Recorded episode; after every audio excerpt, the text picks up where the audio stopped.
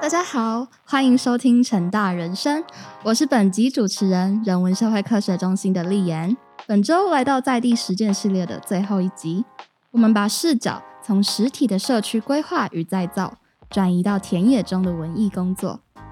社会实践的行动记录该当以何种载体呈现？怎样转译从在地搜集而来的口述故事与观察实录，以呈现地方的风貌和需求，为更多人所知？是与实践本身同样必要的行动。人设台湾学的核心理念之一是成为更好的台湾，强调以人为本，以实作为取向，对社会百态提出具人文素养的论述与行动。而社会实践更是自发的带着问题意识进入社区，期望将个人的专业与关怀扩及至更大的群体。创造更大的幸福。本集我们邀请到唯物观点的柯威和日柔，你们好，Hello，Hello，他们是成大台文所的硕士生，从二零一八年起接触人社中心的 USR 社会实践至今，在场域中进行研究并投入社会工作已有将近四年的时长。他们主要透过实地走访、摄影及文字创作，进行他们的关田故事计划。累积下不少细腻又独具美感的地方纪实。现在就请柯威和日柔跟我们介绍一下自己，也跟我们分享人在关田的点点滴滴吧。大家好，我是柯威。我自己在加入 USR 计划之前，其实做了好多年的新闻工作。然后在这些工作里面，我常常会需要去一些蛮偏僻的地方，然后去访问各式各样职业的人。那其实，在这些访问过程当中，我会发现。呃，我们会聊得很深，然后掏心掏肺的知道很多关于这个人很细致的故事，然后他生命的历程。可是对于一个新闻工作来说，我通常每次都只有两个礼拜的时间去访问，然后写完稿子，然后最后把。出呃出版的成果寄送给这位受访者之后，其实我跟他的关系就结束了。然后我就到下一个人的面前，然后开始访谈，然后写作他的故事。所以对我来说，其实这样反复的过程里面，我其实一直在思考：那我关于我跟这个人之间的关系，难道就是这样一次性、一次性的重复中断、重复中断吗？当时。我跟日柔其实还有加入一个在地制的团队，叫做乌头台南在地制。那这个在地制的团队，它主要就是记录台南在地的事情。这样，那当时简一鸣老师是 USR 计划的主持人之一，当时他就邀请了乌头台南在地制到关田记录关田的故事。那我和日柔也是第一次在那个时候来到关田，可是，在几个月的记录之后。呃，计划结束了，然后我们的杂志已经完成了，我又开始面对了一次，就是难道我和这些受访对象的关系就结束在这里吗？这样的问题，所以我就邀请了当时在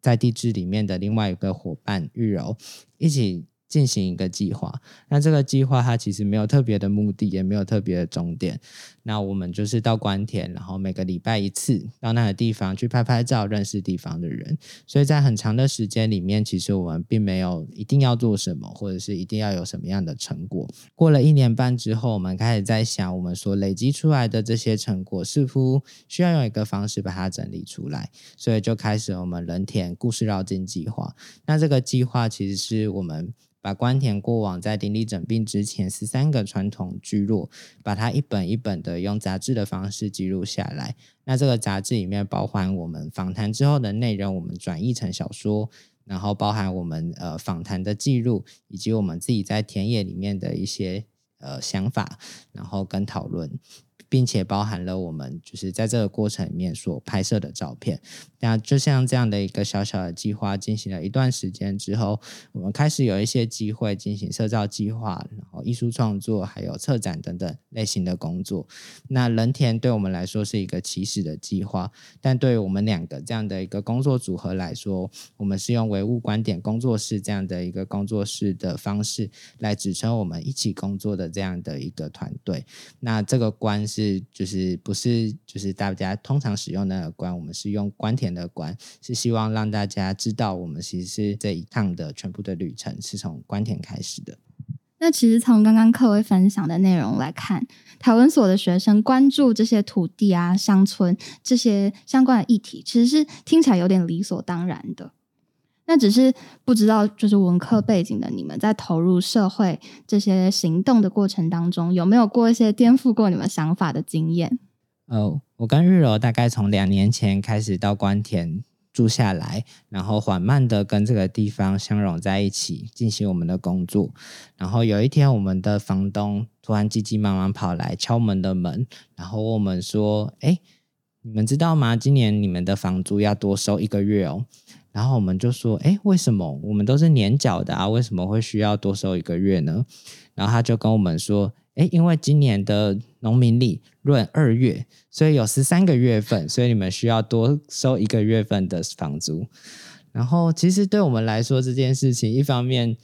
有点不知所措，但另外一方面，我们也忽然发现，其实对于我们来说，通常我们非常非常习惯用国历来算我们的日子，可是对农民来说，农民历才是他们每一天在理解这个时间感的很重要的地方。另外一个部分其实是，呃，这几年我们开始进入到一些策展的工作之后，我们累积出了一群农业上面的伙伴。那今年很有幸，就是大地艺术季邀请我们在五月在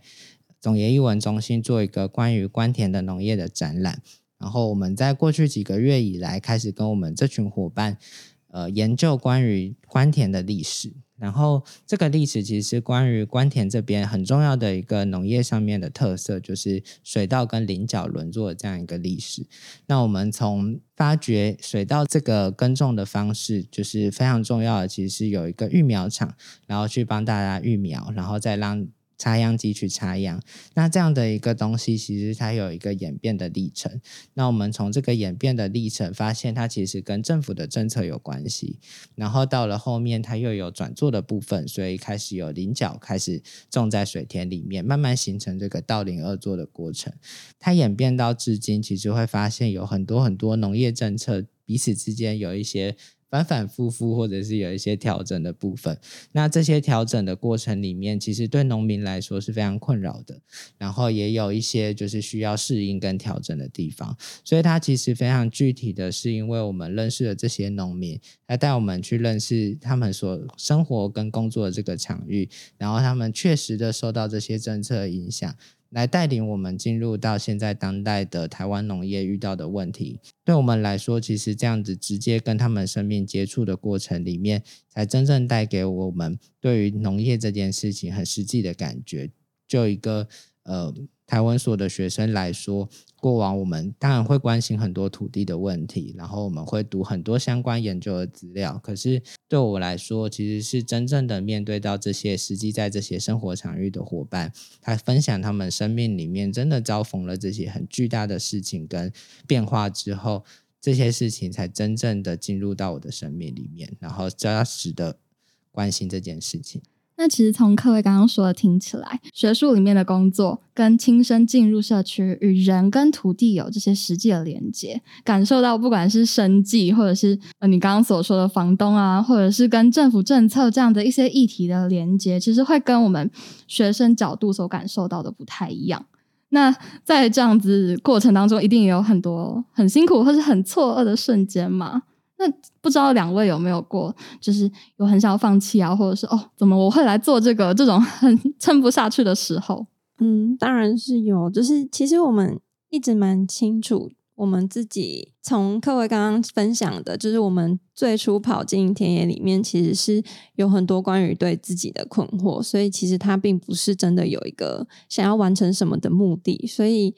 从一开始，我们最基础基础的方法就。只是可能像散步啊，然后我们很喜欢拍照，然后我们就嗯试着跟在地的长辈对话。那透过这些事情。我们知道，我们可能记录下来的文字啊、影像，然后那些其实很难去数算的拜访，然后我们建立起一些很细微的关系，然后有跟在地的居民有很深刻的情感。那那些情感，其实有的时候我们面对我们自己在 USR 计划里面的位置，我们会感觉自己好像拿不出成果。那那个拿不出成果，其实对于我们。阶段性的人生的发展会造成某一些困难，然后我们会觉得好沮丧哦，怎么会好像跟其他人比起来，我们真的好像没什么，我们真的真的好像没办法做到什么事情。但就是其实，在计划里面，我们有非常多的支持，包含就是卢继邦老师，他有自己很丰富深刻的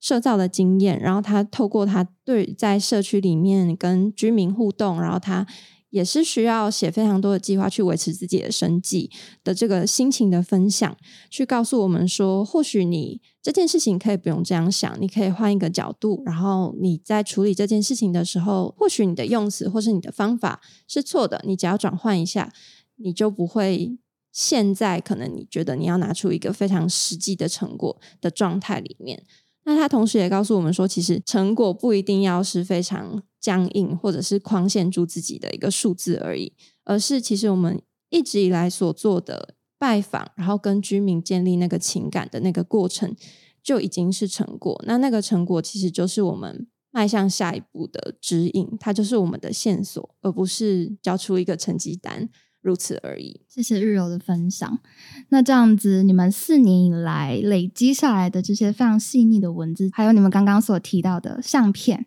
这些黑白的相片，就是我们看到人田的 Facebook 上面有很多标记着日期、标标记着天气，然后非常细腻的文字记录，都会搭配上一张黑白的照片。想要请问一下，为什么当初会想要用黑白照片这个媒介？会使用黑白照片，当然一开始。有一个非常主观的原因，是因为我们自己很喜欢。然后接着其实是会思考的事情是，台湾有非常非常多不同的在地杂志，用各式各样的方法来呈现在地的美好。那对我们来说，怎么去呈现在地更深刻的东西，是一直我们思考在人田这个计划里面，我们可以怎么做到更仔细的部分，或者是更深入的部分。那我们希望在一个最基础的事情上，是我们提供。我们的读者一个很不一样的视觉上的感受，他一开始就先抽离了颜色，所以我们其实看到的是各个物件的轮廓，每个人很仔细的表情，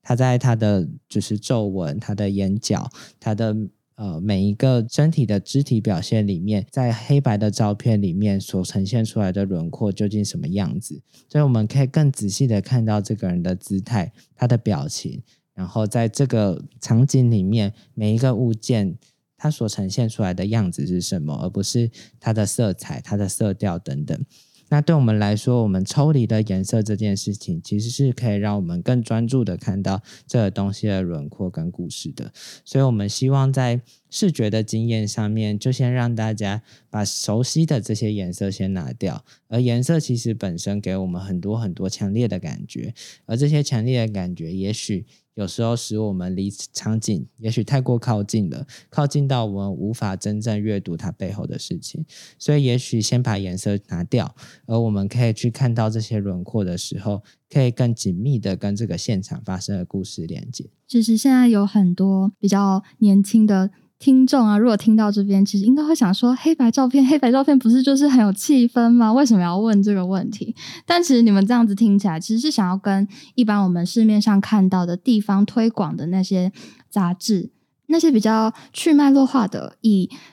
地图上面的图钉来一格一格呈现的那样子的方式比较不同嘛？你们是想要呈现一个在地完全沉浸的生活，而提炼出的一些比较独特的观点，所以你们是也是想要提出这样子所谓人田视角的这样子的观点吗？对我们来说，其实。我们在认识一个地方的时候，通常都会拿地图，然后就像刚刚提到的，其实常常这些地图上面就有一个小小的图钉，然后有一个一个 box 告诉我们这个点是什么故事，那个点是什么故事。可是我常常在看这样的地图的时候，发现我其实找不到阅读这整个地方的一种方法，因为每一个点它可能散置在地图的各个地方，它其实没有一种连贯性，所以我到这个地方，我好像只能东一个点西一个点的走。那我其实并不会得到一种自发性，或者得到一个真正从自己内心去理解这个事情的方法。对我们来说，如果要回应刚刚玉柔说我们拿不出成果这件事情，然后我慢慢找到一个方法，是如果文学在这件事情上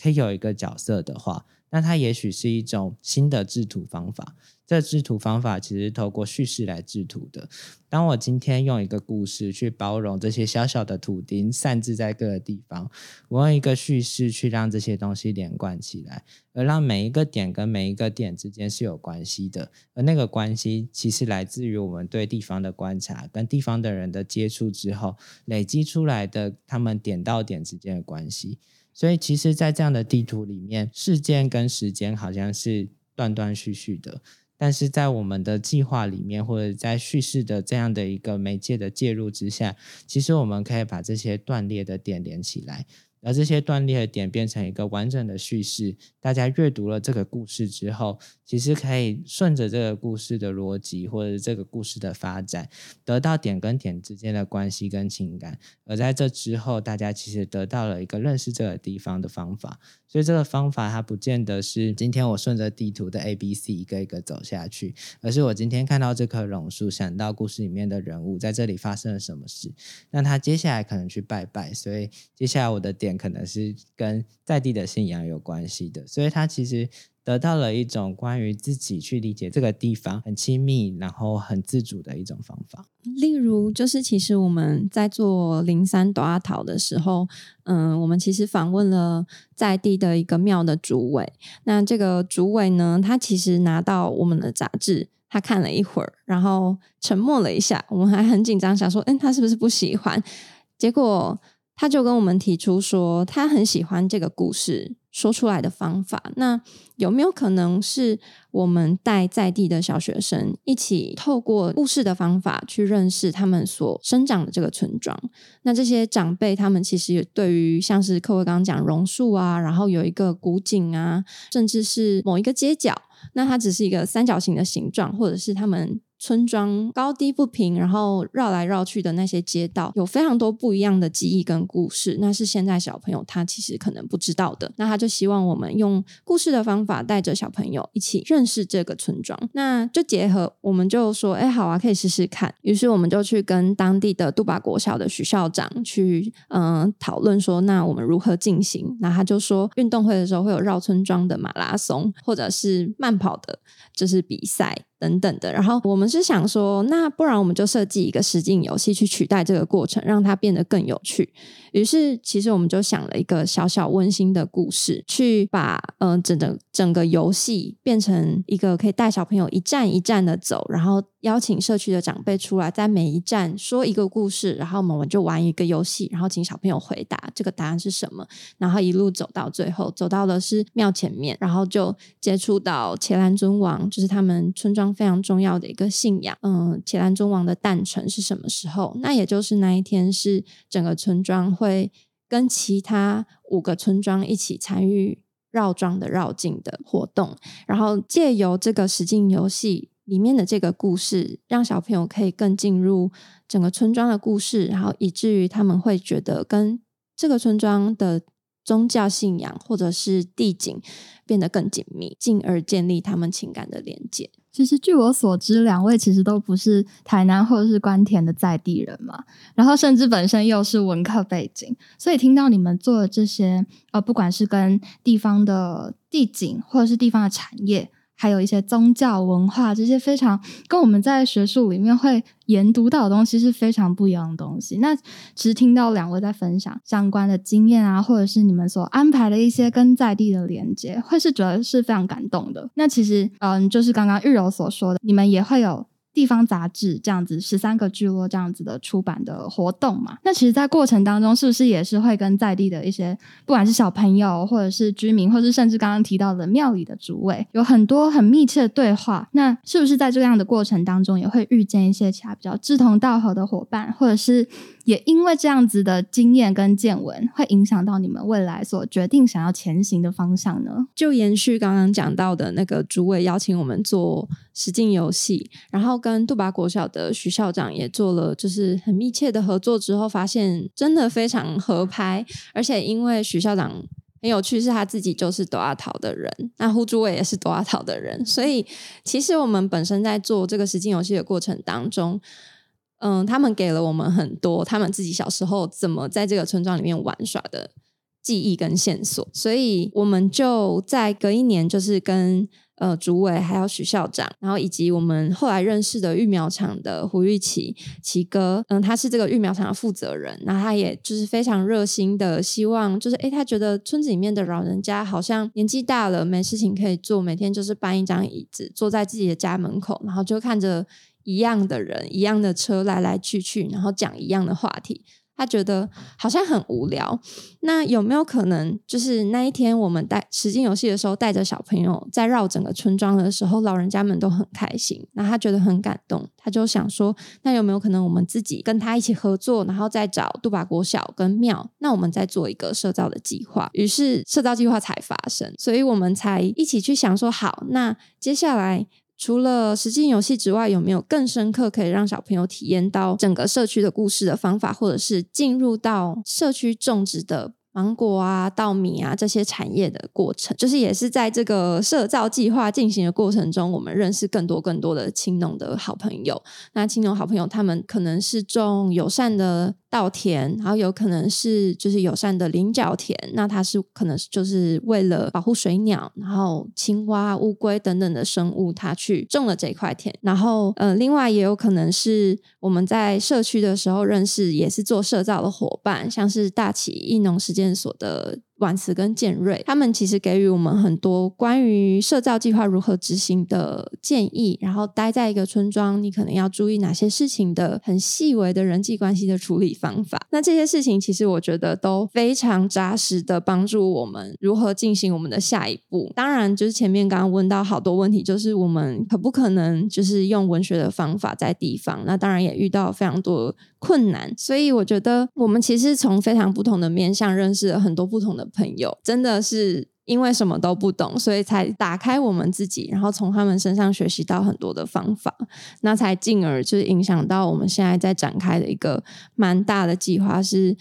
土地想象测量计划。我跟玉柔在就是这几年的工作里面，其实有一点归纳出我们工作的方法。那这个方法当然是因为我们没有办法像是其他比较呃直接可以产出成果的不同的专业里面，我们需要想出一个新的方法。然后来让我们的东西可以呈现出它的力量跟它的意义，所以其实对我们来说，呃，在做这些事情的时候，我们其实不太先是预设它的价值是什么，或它的目的或意义是什么。那其实文学可以常常是一种非常低线的方法。我们透过访谈啊、写作、摄影、出版这些事情，其实它是一个陪伴在地的过程。然后在这些慢慢的过程里面，这些伙伴他在阅读到我们的作品之后。然后跟我们长时间的我们一起去访问他，或者是陪伴他一起工作的过程里面，他发现其实我们可以在地方做些什么事情。所以他其实根本的不一样在于，呃，我们不是一开始就知道我们可以在地方做些什么，而是在我们慢慢的记录的过程里面，让对方发现我们究竟可以做些什么。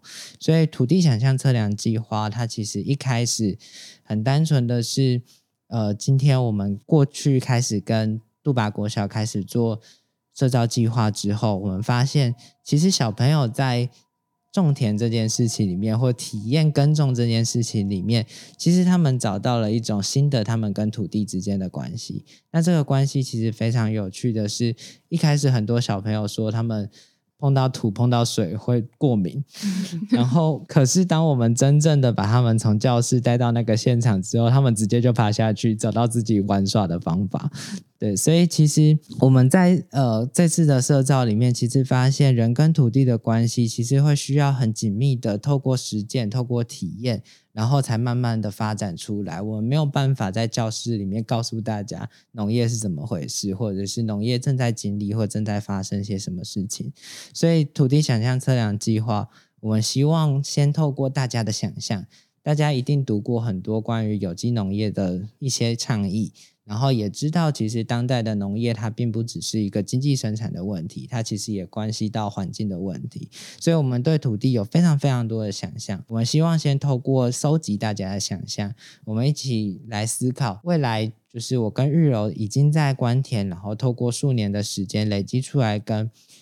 农民之间的关系，然后承租到了这两分的土地，我们该要怎么去耕种它？然后再来，我们开始就真正去实践我们想象的这个土地应该要怎么实践的这个计划，然后我们就去耕种它。可是耕种的过程里面，我们一定会发觉有很多事情是我们预想不到的，就是我们可能想象我们要用很环境友善的方式来耕种这块田。可是，我们也希望去计算这块田它真正的成本是什么。然后，对一个农民来说，一分的地对他来说，应该要有多少的收获才可以平衡他的生计？所以在这样的环境的倡议之下，或者是对环境友善的理念之下，跟生计之间它产生的那个张力，我们希望可以在这个过程里面让大家都体会得到。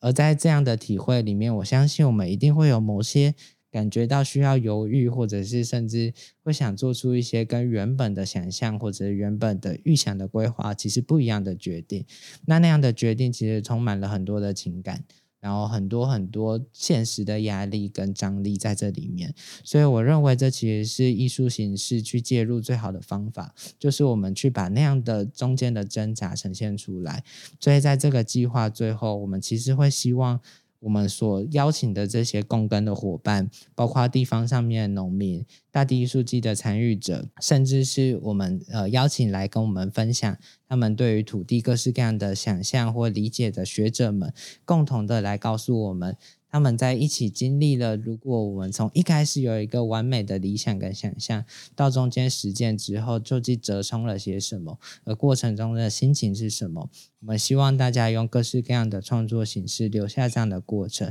而让我们今天真正要去实践一个农业的理想的同时，我们也会知道，实际上在大地上耕种的这些农民，在那些面对的生计压力跟。如果那边真的有很丰富的生态，他想要维持这之间的张力，他们究竟经历了些什么？所以，对我们来说，土地想象计划透过体验这件事情，将更多人带到农业的现场，去感受今天农业究竟发生了些什么事情。其实，就如你们的名称所讲的“人田”嘛，不只是人在观田。更是人与田地、人与土地之间的一来一往的互动关系所建立起来的这种非常深刻的情感。那今天克威跟玉柔所跟我们分享的这些非常循序渐进的产出，还有一些很细腻的行动，其实都让我们在所谓成为更好的人，或是成为更好的台湾社会的这样的路上，得到了非常多不一样的启发。那今天的节目最后呢，就非常感谢克威跟玉柔的分享。那有关人田的资讯，还有大学社会责任的相关连接，我们会放在资讯栏，欢迎大家点阅和追踪。那社会实践系列就此告一个段落，日后还有更多主题的节目，就请大家持续关注成大人生喽，拜拜，拜拜，拜拜。